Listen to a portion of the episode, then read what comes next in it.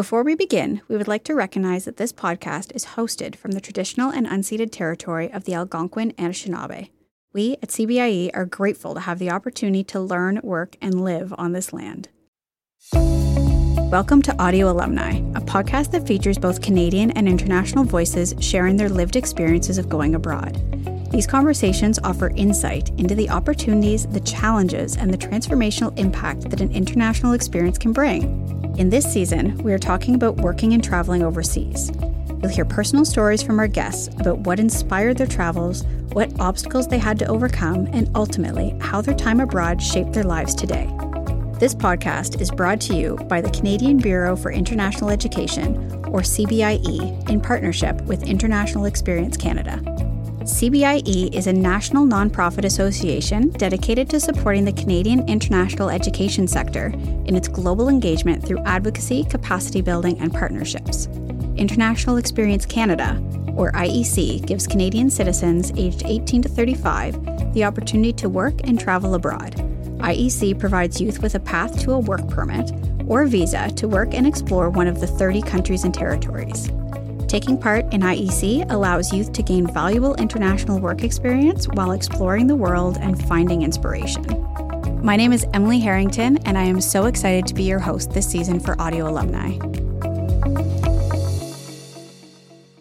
Today we're talking to Hugo O'Doherty, who is originally from Ireland but moved to Montreal in 2011, eventually becoming a citizen of Canada in 2022. Since relocating to Canada, O'Doherty has accrued a decade of experience supporting fellow newcomers. He presently serves as the Director of Partnerships for Moving to Canada, a digital platform that empowers recent and prospective newcomers to achieve success in Canada through expert information and access to job opportunities. Hugo is here today to talk to us about his work supporting others on their international journeys. Hi, Hugo. It's nice to meet you. Thank you for having me.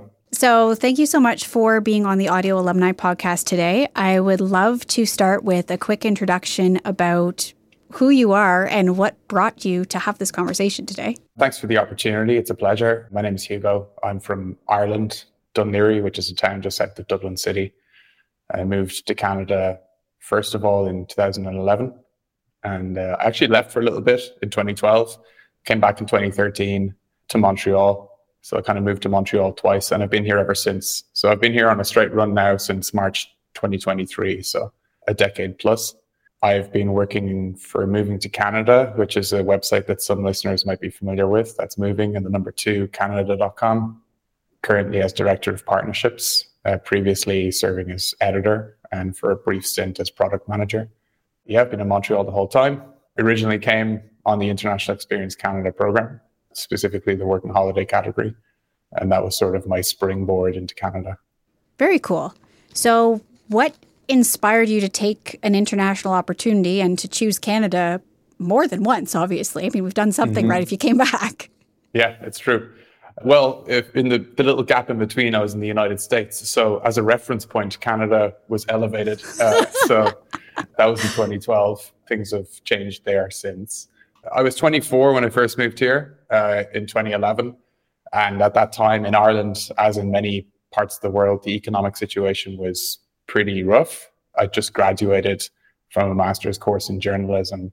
And within a few days of that, I upped sticks, packed my bag, and gone to Canada. I sort of planned that exit halfway through that course, and I had my flight booked and everything.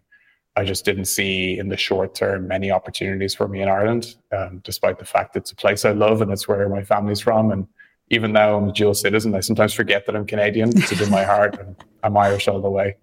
Yeah, that was the sort of the push factor of the economic situation in Ireland, but also the pull of Canada. It's not necessarily that I chose Canada per se. I really chose Montreal. I was looking for a city, and I was actually weighing up Montreal or Melbourne at the time. Um, so that would have dictated which work permit I went for. and I was humming and hawing through the early part of 2010 on that. And then uh, ultimately I went for Montreal. It's closer to home. And I figured it would be kind of a more challenging city to move to in a good way in terms of the, the fact that I didn't speak French back then to any reasonable degree. And yeah, just it looked like an affordable place that was fun and not too far from home, just a hop, skip, and a jump over the ocean. So yeah, that was the push and the pull factors that it ended up with me here in Montreal.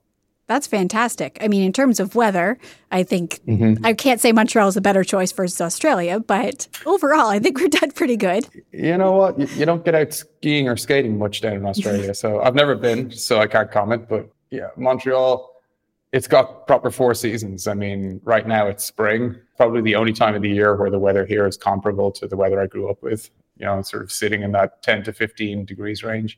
But it's, apart from April, it's wildly different to what I grew up with. And uh, I'm into it. I, I, I kind of like it. So, no, it's wonderful. Like you said, you didn't speak French. So that is a very bold move to come to Montreal not knowing French and just totally immerse yourself in a culture and in a second language. I mean, you're you're assuming that I did immerse myself. Uh, I mean, I, I I did play it with a pretty straight bat. I got a job downtown as a bartender, downtown Montreal. I'm sure you've been. You can kind of yeah. get by with with English, but in other ways, like I made sure I lived with francophone people so that I could at least have that experience and push myself a little more in that direction. Yeah, I moved here with sort of I'd done some French in school, but it wasn't. I really wasn't very good, and it took a few years. In fact, the Quebec government demanded of me, and, and uh, understandably so, that I'd reach a certain level of French before they'd issue uh, my immigration papers. So it was really in that sort of 2015, 2017 range that I really ramped up my French. Good for you. It took a few years to sort of get going on it in earnest, but got there in the end. No, that's fantastic. And like I said, kudos to you for taking a leap like that. Did you know anyone in Canada before you came here? I knew people in Canada. I had a cousin in Toronto who had moved a few months earlier that I'm very close to, but nobody in Montreal. I'm so impressed by people who take that absolute leap of faith totally on their own and just trust your gut that you're going on this incredible adventure. Now, you said you started out bartending when you came to Montreal, but now you're working with moving to Canada. How did you get involved with that organization and what kind of led you down that path of wanting to support other people trying to make the leap? I've already referred to the fact that in 2012, I was living in the States, but I was actually visiting Montreal pretty often at that time as well. I was only down the road in New York City. And uh, I was visiting, and obviously I didn't have a work permit for Canada, but I had the intent to move back, and I'd already sort of started that process. I saw in an Irish newspaper, the Irish Times, reference to a new website called Moving to Canada that a gentleman in Vancouver by the name of Rory Spillane, who's now my business partner, had started. And I was looking for something to do. I was in Canada as a visitor, so I couldn't earn but I did tell him that I would write his entire Montreal section and send it to him, and he could do whatever he wanted with it, just because it was something to do. But uh, I did tell him up front that if he was impressed by the work, once I got my work status, that I would uh, like to freelance for him. And I gave him my rate, and he said, "Yeah, let's do it." And that's kind of how it started. So I was just I was here without work status, and I was just looking for something to keep me busy. And that's kind of how I got started. I just cold called him. Like I, don't, I can't even remember how I got his number, but he got a call from me, a relative stranger. And that's how it started. And then I was working with that for a, a year, a year and a half. And then I was headhunted by an immigration lawyer, the late David Cohen, a wonderful man who ran a law firm in downtown Montreal. And uh, he brought me in as content manager, so running a couple of their websites. And then about three or four years later, I came back home to move into Canada, but this time on a full time basis, um, with my permanent residence status secured. And that was uh, just over five years ago, give or take. So, when you came back full time, were you in that partnerships role already, or have you transitioned throughout the company? Because, I mean, obviously, you've seen it grow right from the early stages. I've seen it grow, and then I've seen it shrink, and then I've seen it grow again. Um, so this time three years ago, it was a very scary space to be working in. Our revenue streams were solid and diverse, but suddenly the borders were closed for an indefinite period, or it wasn't even indefinite. It was like for 30 days and then 30 days, and then it was just yeah. kept on being renewed.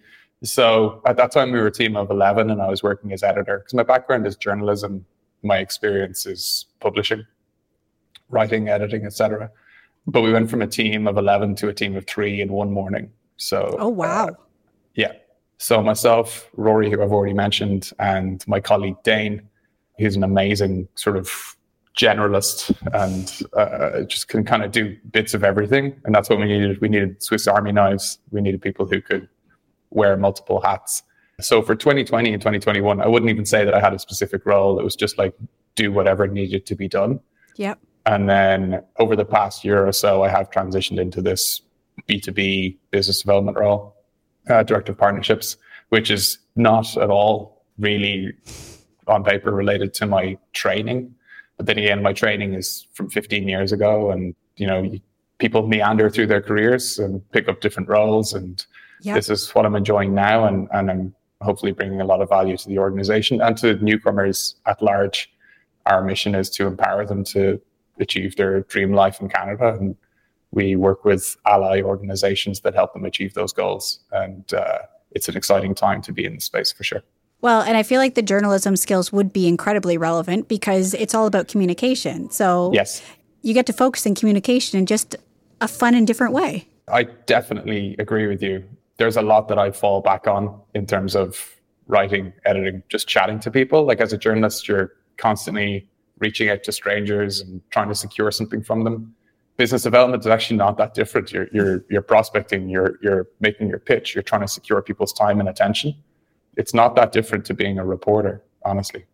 Now, I want to ask a couple questions about your job and about your about your role of being able to support people looking to move to Canada because like you said the economic situation especially over the last couple of years continues to change dramatically. Mm-hmm. So I'm sure you are flooded with questions and inquiries constantly of you know what was your experience like what would you recommend to anyone who's looking to make that transition yourself what are some of the most frequent questions you get from people looking to move to Canada? How do I move to Canada? How do I get a job for Canada? How do I get my work permit? How long will it take? How much money do I need to have? Uh, where should I move to? Is it really that cold? Can I bring my sweaters from back home or should I buy new ones in Canada? Can I bring my spouse to Canada? Can I bring my dog to Canada? Can I bring my prescriptions to Canada? I mean, I, am not reading from a list here. This is just off my head. Yeah. These are the most common questions we get. What are job opportunities like for industry X in location Y? So, yeah. Um, for example, we work with a recruitment organization who's sort of a sister part of the company called Outpost, working specifically with engineers and construction professionals seeking work across the country, but primarily BC, Ontario.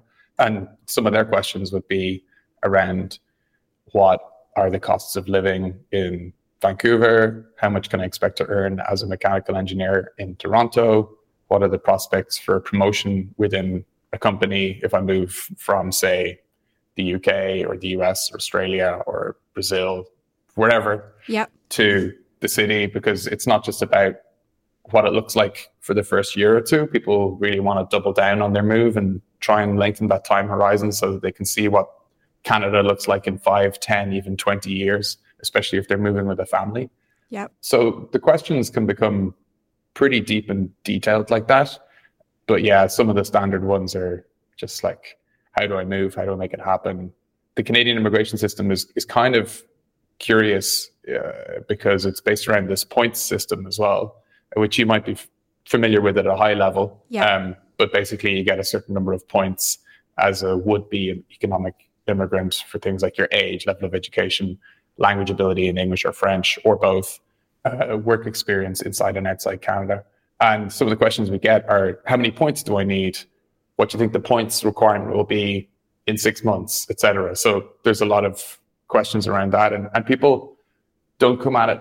Those kinds of questions come from people who are less ignorant about the process and actually really invested in it. Yep. So they've already taken some actionable steps towards their move, like taking a language test or doing some deep research on how it all works. But they still come back with questions like that, and understandably so. I mean, it's it's a competitive environment. There's more people around the world who want to move to Canada and who are eligible to move to Canada than the quota for immigration in Canada actually is set at. So the government's going to take in somewhere in the 450 to 500,000 people range annually over the next three years but there's multiples of that around the world who would actually like to have the opportunity to move here. So it is a competitive environment. It's a competitive system. Do you work with people once they get into Canada, helping them make that transition? And just what are some of the common struggles you hear of people trying mm-hmm. to adjust to life in Canada, especially I mean, especially if they come in the winter time, but Yeah, no, it's true. I mean, first things first is like our website moving to Canada is free for all users. So there's no transaction that takes place, at least with our community paying us for anything. Everything's free. And that kind of makes us unique. And we work with organizations that want to market to those users. So, for example, if I'm a recruiter and I want to find quality candidates and we've got a bank of candidates that are about to move, then the recruiter and us have a relationship, but everything is always free to the user. That's just one example. You can think across insurance, real estate, aviation, yeah. etc. So when you say the people we work with or something, we work with our community for free and we work with other organizations on a business level. But back to your specific question, like we just released a video this week about mental health challenges for newcomers. It's it's an incredible piece of content that our talented team based in Vancouver has put together. It's a deep dive. It's got interviews with specialists as well as with maybe seven, eight, or nine different newcomers to Canada about their experience. That just dropped a few days ago. So like we try not to just come in at the like practical level.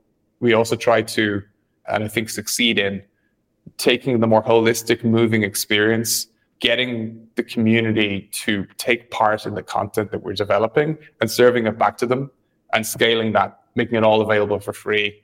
So some of the questions we get that other organizations that might be less willing to answer are around like mental health challenges, general health challenges, but then some of them are more sort of typical or mundane around like how to get an apartment, how to buy property if you're in a position to potentially do that if you're settling in Canada longer term people moving with families in particular, like how to get a family doctor, how to find a school. And then there's questions around your first week or month in Canada. Like there's a sort of a your first week in Canada is sort of set. You need your social insurance number. So that's a that's a to do. And then you need a bank account. You've got five, six, seven options that are countrywide. And that's one thing you have to do. And then getting a phone plan, that's another thing you have to do. All right, so we were talking a little bit about some of the challenges that come with starting this journey in Canada and trying to get settled. Do you see a lot of people that actually stay in Canada long term, or do a lot of people, you know, struggle with the experience and take off or go back home, for example? Yeah, great question. I mean, a lot of people move and they think it's the land of milk and honey. I mean, Canada's got a very strong international brand. It's beautiful. Uh, the cities look kind of cool mountains, lakes, you know, wild open spaces, and people think it's just going to be this incredible adventure. But then the reality on the ground, you know, you're budgeting, you're struggling to find work, you're not getting promoted, social life, you miss your friends uh, wherever you grow up, etc. And it's it's it becomes increasingly more difficult to make friends as you get older. I don't know if you guys have experienced yes. that. Uh, if you move city, you're that weirdo going like, oh, you like ice cream too? That's my favorite flavor, or whatever. You like, you're just trying to make friends left, right, and center, and they don't need you as much as you need them. And then in terms of uh, career, some people just like the reality on the ground doesn't meet the expectation, and they might leave. For example, my colleague Rory had a piece in the Toronto Star recently about challenges facing newcomers, but kind of pointing the finger at employers, not necessarily newcomers, because Canada, I mean, the government is providing this incredible pipeline of talent, but new employers are somewhat reluctant. Uh, obviously, there's loads of exceptions to this general rule of thumb, but somewhat reluctant to engage with newcomers pre-arrival. So if someone yep. says, "Hey, I'm an engineer. I'm from France. I'm in Paris. I'm moving to Ottawa next month. I've got this degree, this level of experience, and I'm ready to go." employers are still sort of saying like when you land swing by our office and we'll have a conversation but it, that doesn't really match the level of investment emotional and practical that newcomers are bringing to canada that they're uprooting their lives and uh, rory thinks and i share the view that employers would be really well served to build a pipeline of talent that they have nearly exclusive access to because the earlier that you can speak to people abroad then interview them potentially just a little screener then newcomers will move with a higher degree of confidence and be more likely to settle. What we sometimes find is that newcomers move, they're jobless, and then they're going around to different offices in person when honestly the world's moved on a bit. You and I are talking across a couple of hundred kilometers today. I can see your face and everything's great. If, for example, you're an employer and I was a candidate, this would be a great format for an interview. And employers need to do a bit more of that and less of the okay, when you land in Canada, swing by the office. These are some of the sort of holistic things that we think of. when we talk about the newcomer experience, because there's different stakeholders. It's not just on the, the newcomer to make sure that their move is a success. I mean, they are ultimately the main beneficiary of that, but we need a more sort of Team Canada approach where you've got the government delivering the pipeline, the newcomer choosing Canada over other developed countries. I mean, I referenced Australia and the US already. Yep. People have these options. And then I think newcomers will be more likely to, to settle long term, not just move here, but settle and make Canada their forever home. And I think the fact that you guys are consciously working towards that support mechanism is fantastic because I think there is, like you said, this huge gap of we still we're lagging behind the times a little bit in we can have these conversations totally remotely you know? I mean i could mm-hmm. be wearing my pajamas right now and you'd have no idea. I would love to dive back into the mental health conversation a little bit because i think that is an important point that every single person i've had the opportunity to speak with has mentioned that it's not enough of the conversation. And i think this has proven to be an incredible platform that when you come to Canada, that there is a lot of you know tolls on your mental health that need to be taken into account, and you need to understand, you know, what supports we can offer to help you to make your time here successful, or even for anyone who's going abroad, you know, how we support that part of your journey because it is a big part. It hasn't been enough part of the conversation to this point. I think we're kind of at a tipping point where there's a critical mass of people who are ready to share their stories a little more, perhaps a little guardedly, but they're at least hearing other people tell their stories, which might provide a sort of a, a mirror to their own experience as a newcomer. Yeah, like, I mean, from my own experience, uh, there was a time around 2016 into 2017 when I didn't have a reasonable expectation of being able to stay here. Just the immigration process was was so tricky in Quebec specifically for me at that time. And then when I did ultimately submit my application, it took the guts of two years to process. And during that time, I couldn't change employer. So I felt oh, like oh, wow. my career, I, I, wasn't enjoying my job anymore. Uh, but I had to do it. And, and uh. I didn't have the freedom of the labor market. I mean, that's the case for hundreds of thousands of people across the country who might otherwise like to change jobs but aren't in a position legally to take that step, at least not easily. They might have to secure sponsorship from another employer, and that's a very hard thing to secure. So that was my challenge at that time, and it did take a, a huge toll on me. And I'm happy to share that I did speak to a professional about it because it wasn't the only thing going on, but it was the sort of the driving force of my unhappiness at that time. Ultimately, things landed okay for me but that's not necessarily the case for everybody. I mean, more recently, especially during and post pandemic, there's a lot of people in Canada whose status here is they do have status, but they don't know how or when they might be able to stay long term. That's very challenging for people. It's very anxiety inducing for people. And I'm only here talking about the immigration process, which is sort of a bureaucratic hurdle. People have other challenges in terms of their social life, their career, the climate, their romantic lives, and all these things tied together for newcomers. It can be very challenging, especially when they don't have their family to hug or their friends to go for a drink with or to go for a walk with. Potentially, their hobbies are different. Maybe they came here and there's no cricket club wherever they live or something, and that's what they grew up playing. So they don't even have those sorts of institutions or activities available to them potentially. So it can be exceptionally challenging for newcomers. And that's the case for people who move anywhere around the world. And, and I mean, like, there's people around the world who have way more challenging situations in terms of being internally displaced or as refugees, particularly if the catalyst for that was around violence or warfare. So I, am not comparing, yeah, at least my experience with anything like that. And I think that the general experience of mental health challenges that newcomers in Canada face are in a certain category, and then there's a whole other category of people who are displaced against their will. But for people who chose to move to Canada, and Canada was their conscious choice, and they made a, a decision to uproot their lives to here, it's nonetheless challenging for them. And I think we're at a tipping point now where it's going to be more and more part of the conversation, especially with cost of living factors as well later on top and, and all this stuff. There's just so much going on. Absolutely agree with you. And I can't wait to sit and watch the content that you guys put out because I think anything we can do to bring awareness to that piece of the conversation is huge. Like you said, people come with this idea of Canada's a beautiful place and there's so many adventures and possibilities. And you do have to get busy, you know, living life and mm-hmm. going through the routines and building a routine.